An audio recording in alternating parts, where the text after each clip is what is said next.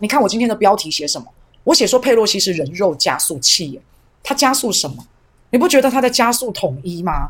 这次佩洛西来，谁最高兴？哎，佩洛西自己很高兴，蔡英文总统很高兴。哎，一高兴的人就要膨胀，他们就是非常的开心，两个人都膨胀的好高，两个人都弹跳的好高。结果佩洛西离开之后，好啦，现在要开始军演啦。今天中午十二点嘛，金马凯西亚啦。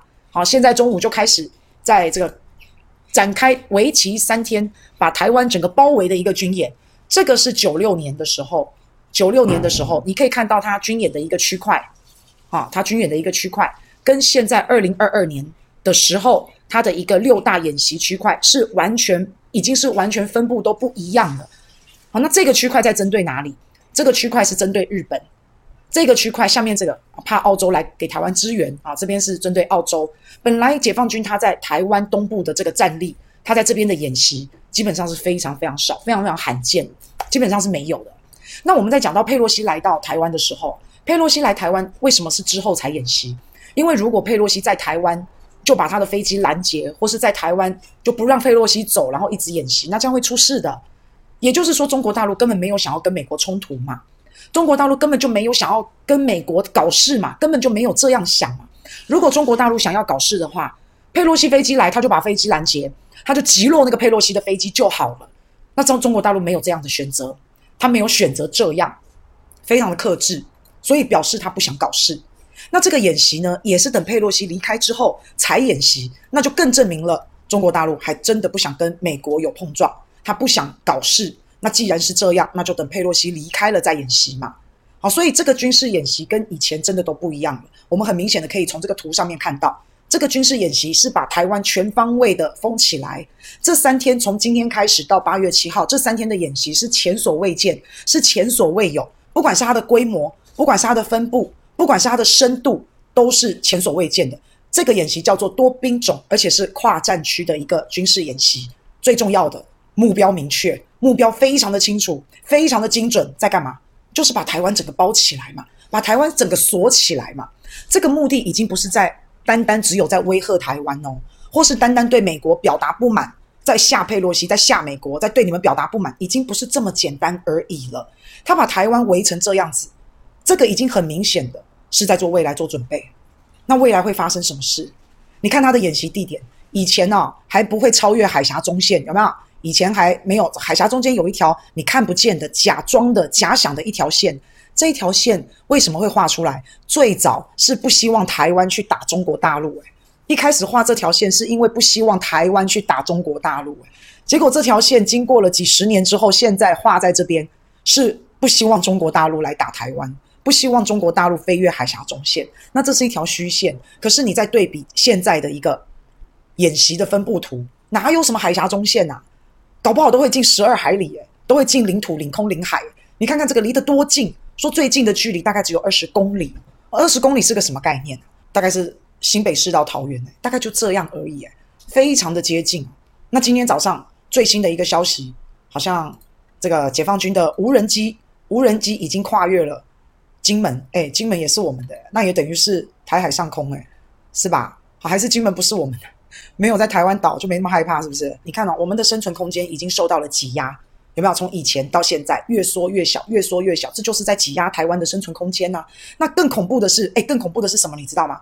更恐怖的是中国大陆他们这一次演习哦，有一句话叫做要在台湾台湾岛的东部组织要常规导弹的火力试射，从这些基地这些点。来发射导导弹，发射飞弹，然后穿越到穿越台湾的领空，然后在台湾的东部进行火力试射。好像这也是早上的新闻。但早上的新闻，他为什么会这样讲？这样讲的原因是因为这一次中共的演习，他有说到这句话，要组织常规导弹的火力试射，而且要射到台湾东部。他就是因为有讲这句话。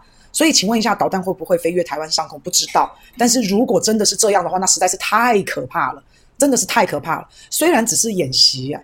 但是演习的意义就是要实现这个现实啊，就是这样啊，所以是让人感到非常的害怕。那也就是说，现在中国大陆，我个人认为啊，他就是在为了未来的统一做准备啊，他就是这样，这个东西心照不宣，大家不用不用多说。八月四号第一次封台湾岛的一个实弹演练开始，万一有一天真的军事上面或是统一上面要这样进行的话，那大概就是和这种演习差不多啊，大概就是这样。有些事情啊是不可能发生的，但是有些事情啊是一定会发生的。你说美国这个佩洛西来到台湾访问，他是美国的三号人物，众议院的议长。你说真的要把佩洛西的飞机去击落，这个事情太离谱了。这个事情反正他也已经离开了，这个事情就是一定不可能发生的。但是有些事情是一定会发生的，而且它也一步一步一步在发生，在往那个大方向走。那我们就真的要非常的小心应对了。尤其是这三天展开的封台湾岛的一个啊军事行动，这只是一个开始。而未来一定动不动就有这样的演习，这种演习啊，我相信它是一系列的啦，有一就有二，有二就有三，但是不管怎么样，都要有一个开始嘛。早就想封台湾岛演习很久了，那也要找个借口嘛，也不能突然间莫名其妙就做这样的事嘛。所以这个借口，这个理由刚好就是佩洛西。访问台湾，这就是一个开始。这个演习也好，这个军事行动也好，这就是一个开端。接下来绝对是一套组合拳，这是一个酝酿，在酝酿什么？为统一做准备，绝对是这样。台湾会有很大很大的压力，尤其你看它首先，哎，就是切断台湾整个的一个空海，拿到了制空权、制海权，整个把台湾整个封锁起来，包括海陆空陆没有了哈，包括海空的一个各方面的联系嘛，就跟外面切断。所以这一块这一块的演习在干嘛？在挡日本啊！因为台湾有事就有，就是日本有事嘛。所以在这边的一个军事行动或是演习，针对的就是日本。那在下面这一块，针对的就是澳洲，啊，就是这样。所以整个切断台湾跟外界外界的联系，也顺便切断外界要来支援台湾。那最后是什么？最后就是登陆作战。所以它三个步骤：先封锁你，再来切断你跟外界的联系，还有支援。第三个就是要登陆。那登陆是登陆，从哪里登陆？就是从我们刚刚国军弟兄幻象挂弹起飞的那个新竹，据说啦，据说就是从新竹登陆，所以现在是不是真的给中国大陆找到了一个很好的借口？所以为什么我说佩洛西是人肉加速器？它加速什么？加速统一的进程嘛，它加速中国大陆对台湾文攻武吓嘛，解决台湾问题。现在佩洛西就是那个引线，它就是它就是那个导火线，它就是这样。那你再看看，事实上其他国家也发生过类似的事情啊，像是克里米亚。克里米亚在二零一四年是怎么被俄罗斯收复的？就是因为俄罗斯不断演习、不断演习、不断演习。他们俄罗斯的军队要拿下克里米亚那个岛的那那那一天呐、啊，他俄罗斯大兵都还以为是演习耶，啊，演习结果一放下来，一放这些大兵下，哈，克里米亚，克克里米亚就是这样被收了啊。好，所以你说现在中国大陆把台湾做一个封锁，不管是演习，不管是军事行动，你去看他的逻辑嘛，他要干什么？他的逻辑。你可以从他的演习，你就可以去推论未来有可能会发生的事件，这就是一个大方向啊。所以现在中国大陆要开始走他的大方向，他的未来他有一个总目标的，他总目标就统一嘛。